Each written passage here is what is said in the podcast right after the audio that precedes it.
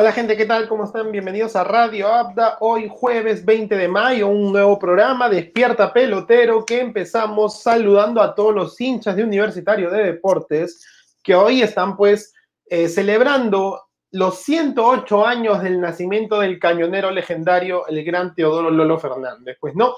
Y hoy aquí, justamente para conmemorar un poco, vamos a contarte cinco datos curiosos. ¿Qué tal? ¿Cómo están? El tío Abda los saluda una vez más dándoles la bienvenida, pues, y como, bueno, eh, en, la imparcialidad que hacemos para eh, dar los comentarios de cada uno, igual nos vestimos de la gala, porque hoy son 108 años del nacimiento del gran Lolo Fernández. Y por eso, como lo dice, hoy celebramos el Día del Cañonero y hoy en Radio Abda te vamos a contar cinco datos curiosos, cinco datos curiosos que seguramente tú ya sabías de el gran Lolo Fernández. Pero antes, eh, no te olvides de seguirnos en las redes sociales. Estamos en Facebook, YouTube, Twitter, Twitch, Instagram y Spotify. Nos encuentras como Radio Abda o como éramos antes, al borde del área. Pero somos Radio Abda y estamos aquí un día más. Despiértate pelotero, tú que estás haciendo tu chamba, tú que ya estás listo para prender tu laptop y hacer home office, o tú que simplemente estás viendo las noticias. Eh, métete un toque en las redes sociales, chequea nuestro programa de hoy, que te contamos cinco datos curiosos del gran Lolo Fernández y comenzamos, pero antes siempre le metemos el, lindo reel para que eh, nos veas. Ah, ahí está. Ah, el gran Lolo Fernández, dato número 5, señores. El cañonero. El cañonero le decimos así al gran Lolo Fernández porque se dice allá por 1941, Lolo Fernández ya era muy conocido a nivel nacional e internacional por la fuerza que tenía a la hora de rematar. Fue durante un partido contra el Sport Boys, donde el ídolo crema casi se dice mata a Prisco Alcalde, un jugador del Sport Boys. Otras historias dicen que es de Alianza Lima, habría que confirmar esa parte.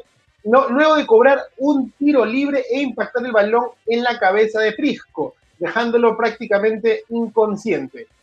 ¿no? Seis meses después de, de, este, de este acontecimiento, se volvieron a enfrentar ambos jugadores y en un partido, el ídolo crema, Lolo Fernández, pues le metió un cabezazo accidentalmente, dejándolo nuevamente inconsciente. Así que la fuerza de Lolo era indescriptible. Número 4, la foto con O'Reilly. ¿no? La foto con Pelé. Lolo fue tan grande en el Perú y en Sudamérica que hasta el mismísimo Pelé lo veía como un ejemplo a seguir por allá por 1960, después de que pelea sus tan solo 17 años, ya había ganado su primera copa, su primera copa del, del, mundo, ¿no? Con Brasil, en Suecia. No, pero el punto es que en 1960 y 1962, Pelé llega a Perú junto con el Peixe, o sea, el Santos, ¿no? A jugar partidos contra Universitario de Deportes. Y en ese momento el rey aprovecha para conversar y tomarse icónicas fotos ya conocidas que todos podemos buscar en internet con el gran Lolo Fernández. Aquella oportunidad en los años 60, pues se, dedicaron a hablar un poco de fútbol, a hacer algunas dominaditas y tener una foto para la inmortalidad por parte de ambos, de ambos cracks y leyendas del fútbol sudamericano. Ahí podemos ver un par de fotitos que tuvo la foto del gran Lolo Fernández con, en ese momento, un joven Edson Arantes do Nacimiento Pelé. Dato número 3, la malla en la cabeza. La malla en la cabeza que todo el mundo conoce de manera icónica con Lolo Fernández y que siempre lo usó en todos sus partidos, en realidad, pues fue tejida por su mamá, ¿no? Y este se la ponía en homenaje a la misma. ¿Y por qué se preguntarán? La madre de Lolo Fernández, doña Raimunda, trabajaba de cocinera, trabajaba de cocinera y usaba esta malla, pues obviamente por las reglas de salubridad y limpieza. A raíz de esto es que Lolo Fernández usa la malla en la cabeza y inmortaliza, más que simplemente pensar que se le caía el cabello, en realidad era un homenaje a su señora madre. Dato número dos, el código para las entrevistas. Esto es un dato mucho más importante que lo leyendo, investigando, lo vas a poder encontrar también en internet. Y es que había una, una clave para entrevistar a Lolo Fernández. Hoy por hoy, tú le escribes a WhatsApp a, un jugador de fútbol para entrevistarlo y bien te puede dejar en visto o bien puedes tener la oportunidad de que te acepte la entrevista, como a nosotros nos pasa que Aldair Rodríguez nos dejó en visto.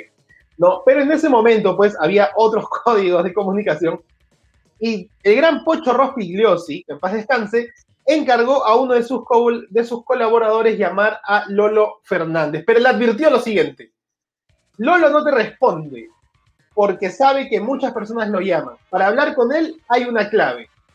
Esta consistía de marcar y colgar dos veces. En la tercera, dejar timbrar tres veces y colgar el teléfono. Y finalmente, marcar y esperar que el gran cañonero te contestara.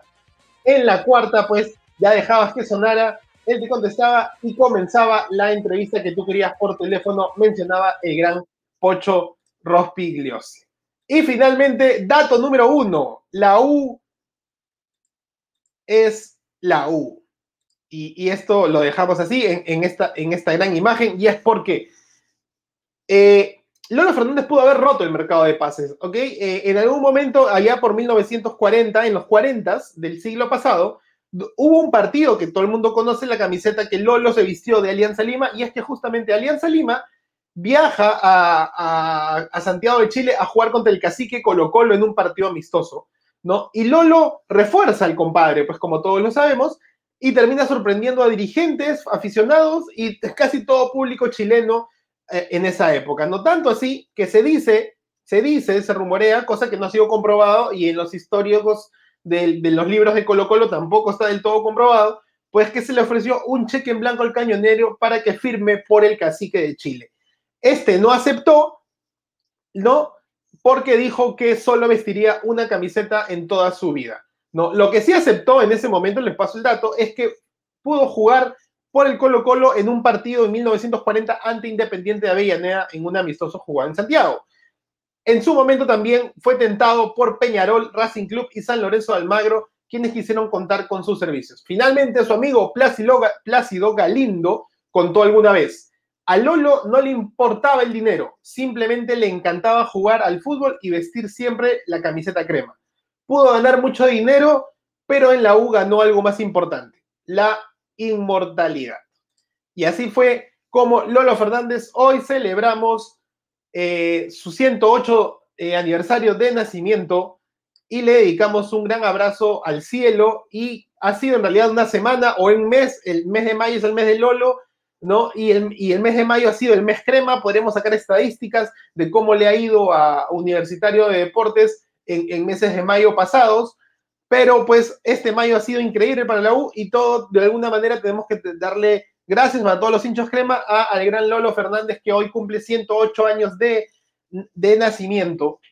Hoy sería su cumpleaños. Y aquí te contamos pues cinco datos eh, curiosos de Lolo Fernández. Y si no lo viste ahorita y recién te conectas, pues termina el streaming y automáticamente lo tienes en Spotify, lo tienes en Facebook, lo tienes en Twitch, en Twitch, lo tienes en Twitter, lo tienes en YouTube lo tienes en Instagram y lo puedes volver a revisar. Cinco datos curiosos del el gran Lolo Fernández. Y así como así, se va.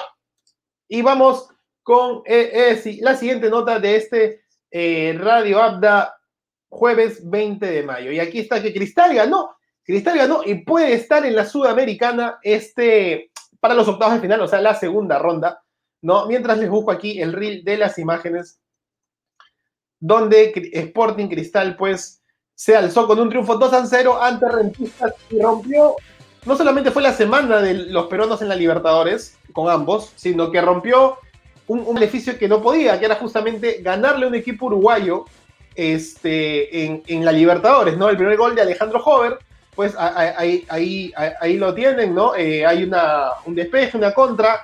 Este, igual, Rentistas el primer, el primer tiempo salió con todo, le puso la pausa a, le puso la pausa obviamente a este a Cristal, ¿no? Eh, estuvo un par de oportunidades que Duarte pudo salvar y ahí pueden ver el gol de eh, Alejandro Hover que ya pudo marcar en la, en la, Libertadores, ¿no? Había estado marcando siempre en la liga local, dándole los triunfos a, Cristal. No es offside, como se ve por la, por la piernita de atrás del defensa, de Rentistas, que no jugó mala. ¿ah? De hecho, me parece que hay que recalcar mucho por parte de Rentistas, este, que ha empatado tres partidos eh, y ha perdido solamente dos de cinco, ¿no? Y en más solamente perdió contra Sao Paulo, contra Cristal, y también le ha empatado a Sao Paulo y a Cristal, ¿no? Ellos vinieron a hacer experiencia, creo, después de poca experiencia en la Libertadores, y no le dio mal. Irving Ávila se falló un gol clarísimo, es el corozo peruano, pero este, no está del todo dando la talla Irving Ávila, eh, parece que es un reciclado. Y de alguna manera, igual Cristal marcó la pausa, marcó la pauta en el partido y este gol, este, bueno, ojo al dato que no es el golazo de, de, de Tábara. O sea, parece un golazo, igual de ahí vemos que está totalmente habilitado, ¿no? Desde ahí, desde ese ángulo, pues ves una colocación increíble, pero aquí te vas a dar cuenta igual mérito por el jugador siempre aparecer, el gol pero que le rebota al otro, al defensa uruguayo del equipo uruguayo y termina metiéndose en el arco y a cobrar, como diría Martín, ¿no? Eh, Tábara por parte de, para, para, los rimenses, las aspiraciones de, de Sporting Cristal, pues súper altas con, con, este, con este triunfo, ¿no? Y de hecho la tabla pues se le acomoda bastante.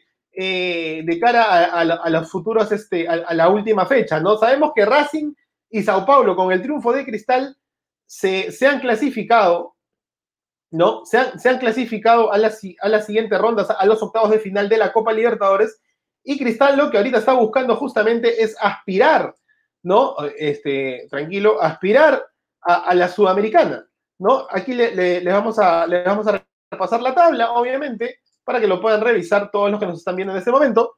¿no? Y ahí tienen pues la tabla del grupo E, donde está Sporting Cristal. Hoy Cristal está tercero, cinco partidos jugados, uno ganado, uno empatado, este, tres perdidos. Pues, ¿no? ¿Cuál es el, malestar acá que puede surgirse a Cristal? Y me van a decir ahí si está el metido Canales mirándome, ¿no? La, la siempre mufa, este, por parte de, de Radio Abda, es que el, partido, la fecha final de la Libertadores va a ser entre Cristal entre Cristal, si no me equivoco, y Sao Paulo allá en Brasil.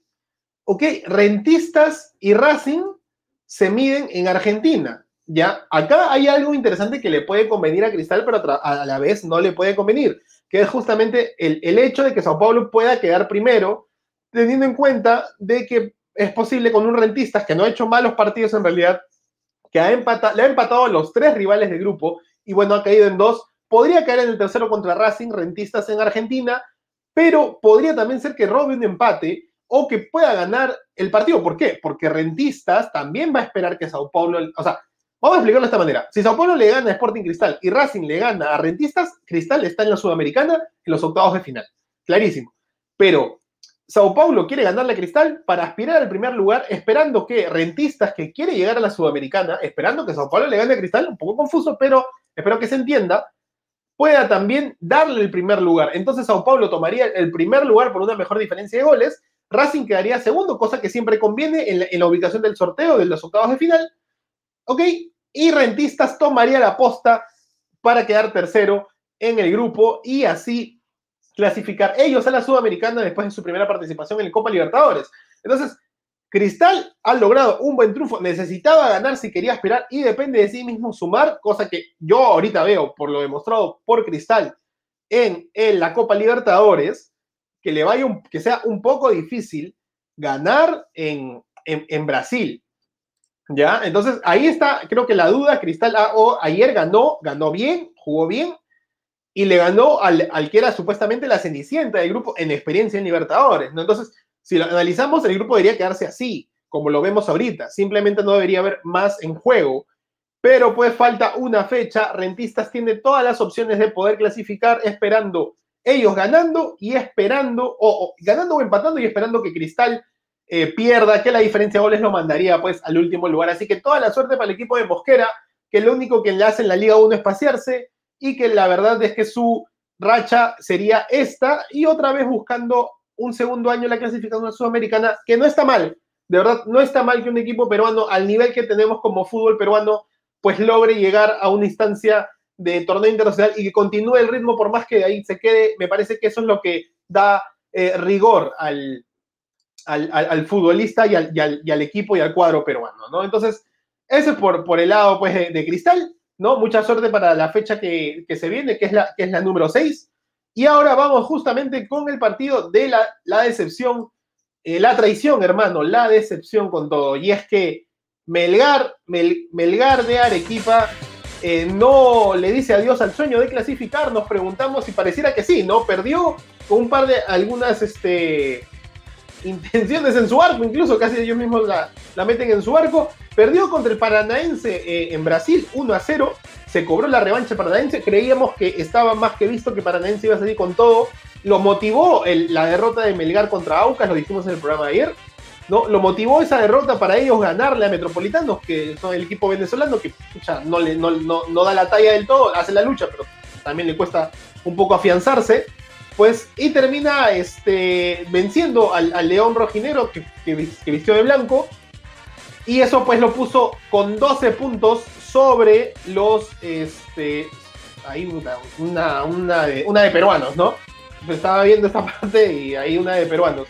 Este, lo puso 12 puntos sobre los 9 de Melgar, con una, diferencia de goles muy, muy similar, ¿no? Pero sí, pues, eh, el cierre es esperar, ahí está el gol de, del Paranaense, el cierre es esperar a Melgar, tiene que ganar en Lima, a Metropolitanos, y a la vez soñar con que Aucas eh, le, gane, está clarísimo, le gane a, este, al, al, Paranaense, perdón, me olvidé el nombre, ¿no? Entonces, Ahí está la dificultad y es como lo pusimos ayer en redes. Melgar empezó el ciclo de revanchas pésimo, pésimo, pésima, de pésima manera, ¿no? Esto se va a jugar la semana que viene, ¿no? El mismo jueves juega Melgar, el mismo jueves a la misma hora juega también Paranaense Aucas. Pues, y veamos cómo le va al León Rojinegro, que lamentablemente los partidos de vuelta de la fase de grupos le empezó malísimo, perdió contra el Aucas, empezó, empezado ganando, y hoy pierde contra Metropolitanos, pues. Y aquí sí, eh, ya de piconería, ¿no? Eh, el hecho de, tomar esta aposta debe ser por la pandemia, en realidad quería comentarlo, de tomar de que la sudamericana sea, este, que la sudamericana sea de un clasificado en la, en la fase de grupos, ¿no? Y ahí sí me, hace, me hace un, poco, un poco de ruido con respecto a, Melgar, porque pues ha hecho una buena campaña, eh, tiene mucho, ha, ha, hecho ofrecido mucho lo que es este segundo lugar, que ahorita tal vez lo podría estar compitiendo con el mismo Aucas, ¿no? Este, bueno, Aucas está a tres puntos de Melgar. Si fuera esa segunda clasificación, creo que hubiera, hubiera, más competitividad en el grupo. Pero bueno, igual hay mucha competitividad de cara al primer lugar de, del grupo. Y, en ese contexto, pues, este, Melgar tiene que soñar sí o sí con, que, o sea, no tiene que soñar con ganar, o sea, tiene que ganar sí o sí, pero además tiene que soñar con este, clasificar, perdón, con que Aucas le gane a Paranaense y ellos ganar en, en Lima y así, este, por una mejor diferencia de goles, pues clasificar a la siguiente fase que sería los octavos de final de la Sudamericana, ¿no? Entonces, ahí pues tenemos este, una, para mí un despido de, Melgar, hasta aquí nomás llegó, y pues que se enfoque en la fase 2 de la Liga 1, porque tiene un partido contra Cienciano, cosa que creo que Cienciano va a salir a matar, ya que depende ellos en la Liga, de Cienciano depende de, su victoria para soñar también con la clasificación, ¿no? A la, a la final de, de la apertura. Y vamos ahora con, Vamos ahora con este partido de River Plate. Eh, quería ahí este 11 en el campo y nada más. ¿ah? Eso creo que todos lo sabían, perdón, me da un poco de sueño. Creo que eso todos, todos lo sabían. Eh, River tenía este, 25 casos de COVID, todo el plantel estaba totalmente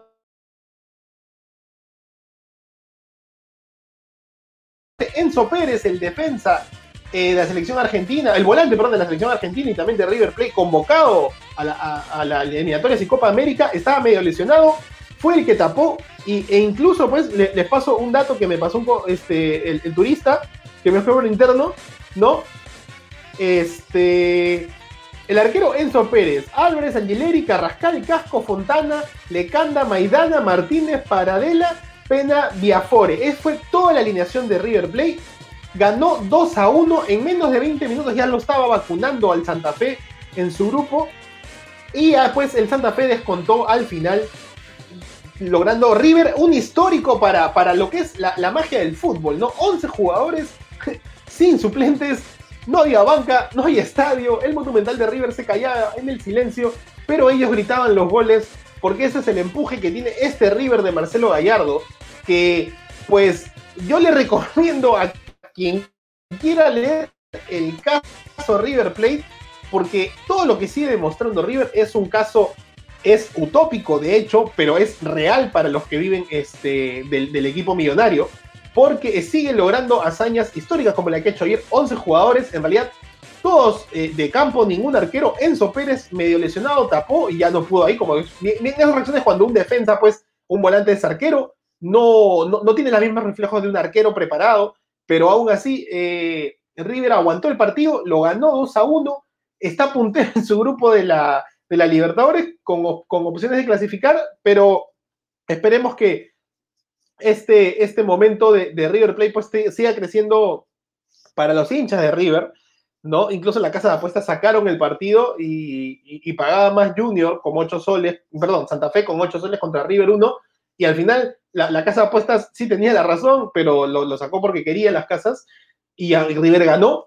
Este, bueno, el caso de COVID de los 25 personas eh, en el plantel de River, pues nos deja eh, de alguna manera, pues, este, pensando en lo que se viene en este fin de semana. Bueno, River acaba eliminado por Boca en, la Copa Argentina, pero eh, lo que se venga en las Libertadores, que tiene otra vez va a tener que reformular todo y el partido, pues, se puede volver a ajustar sabiendo que va a ser de visita el último partido de la fecha con respecto a, River, a, River Plate en la Libertadores, pero histórico, ¿ah? histórico, desde que River descendió a segunda división de Argentina y volvió, ha hecho muchas cosas, o sea, realmente ha hecho superfluo este 2021 River Plate, Sudamericana, Libertadores, Recopa, finales de mundiales de clubes, dos Sudamericanas, perdón, Libertadores de nuevo, o sea, realmente Gallardo tal vez era un ícono en River eh, y en el fútbol de la selección argentina también, pero ha demostrado mucho más como entrenador técnico. Y yo le sugiero a Marcelo Gallardo, que sé que nunca me va a escuchar, este, quién sabe, no, no, es, no es momento de irse a Europa, creo que eh, él y River tienen una magia y esa magia puede durar durante muchos años, ¿ok? Entonces, esa magia es justamente un poco lo que quiero decir acá en el Perú, el proceso de mantener a un entrenador con toda la fe y con todos los errores que puede tener. Han habido malos momentos, han habido buenos momentos, han habido momentos de fe como el de ayer, y pues eso ha sido vital para eh, el proceso de, un exitoso, de, un exitoso, porque no, puede, no puedo tener otra palabra, de un exitoso River Plate hoy este, el puntero en, su grupo y eh, a, una, a una fecha de, de los resultados y obviamente las pruebas eh, de clasificar a los octavos de final. Pues gente, espero que les haya gustado un poco el programa de hoy, ¿no? Con la gala de Universitario de Deportes este, y los datos de, Lolo Fernández, con el resumen de lo que dejó Sporting Cristal. Melgar y River Play, eh, súper interesante haber mencionado este equipo y, lean el caso de River Play, ¿ok? Lean, realmente revisen el caso de éxito de River Play desde su ascenso solamente Cabenagui, no había plata y como lo que han logrado al, 2000, al 2021. Y ahora, solamente para cerrar este programa, les compartimos la agenda del día de hoy. Ahí lo tienen, gente. La agenda peruana, Made in Perú, obviamente. Eh, en las redes sociales van a encontrar la agenda completita junto con partidos de Sudamericano y partidos de Copa Libertadores que se presentan el día de hoy.